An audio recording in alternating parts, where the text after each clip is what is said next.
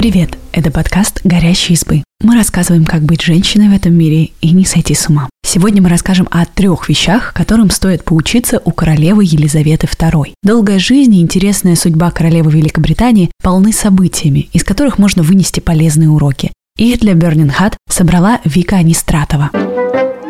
Не стойте в стороне, когда можете помочь. Когда началась Вторая мировая война, принцессе Елизавете было только 13 лет. Вся королевская семья оставалась в Великобритании до конца войны. Но Елизавета не сидела сложа руки. Вместе с сестрой они устраивали пантомимы в Винзоре в помощь Королевскому шерстяному фонду. Организация занималась покупкой пряжи и вязанием военной формы. Елизавета также выступила по радио в передаче «Детский час» 13 октября 1940 года и обратилась к детям, пострадавшим от бедствий войны. Уже в 17 лет ее назначили одним из пяти государственных советников. Это означало, что Елизавета могла взять на себя обязанности короля в случае его отсутствия или болезни.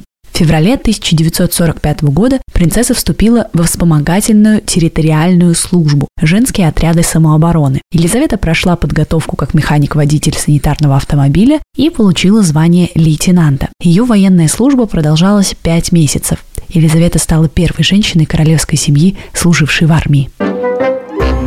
Не допускайте пренебрежительного отношения к себе. 25 июня 2003 года в Букингемском дворце состоялась встреча президента России Владимира Путина и Елизаветы II. Они обменялись подарками. Королева подарила президенту специальное издание альбома «Королевские сокровища», а его жене Людмиле – флакон духов с гравировкой. Королеве подарили картину, а принцу Филиппу – церемониальный морской кортик. Однако не все прошло гладко в тот день. Владимир Путин опоздал на встречу с королевой на 14 минут, что нарушило протокол. Но Елизавета II по-своему ответила на такое пренебрежение ее временем. Когда проходили проводы Владимира Путина из Великобритании, Ее Величество опоздало на них ровно на 14 минут. Дарите утешение и надежду. Несколько раз в год королева Елизавета II обращается к своим подданным по торжественным случаям, как делают многие главы стран. Но особенно примечательны ее внеплановые выступления. В них королева утешает, поддерживает и вдохновляет свой народ. Каждую речь она пишет сама.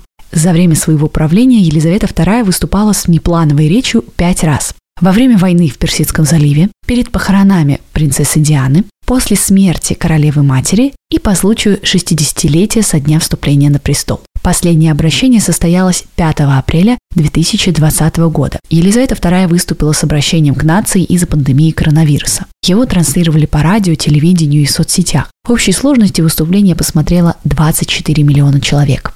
Трогательном и вдохновляющем видеоролике она говорила о стойкости духа жителей Великобритании и об отваге медиков, которые каждый день сражаются с опасным заболеванием. Елизавета вспоминала годы Второй мировой войны и то, как стойко человечество преодолело все трудности тогда. А значит, оно сможет сделать это еще раз сейчас. В конце речи королева процитировала строчки из популярной песни времен Второй мировой войны «We'll meet again». Хотя нам еще многое предстоит испытать, лучшие дни вернутся. Мы снова будем с нашими друзьями, с нашими семьями, мы встретимся снова. Даже платье, в котором королева обратилась к нации, было выбрано не просто так. Бирюзовый цвет символизирует исцеление и надежду.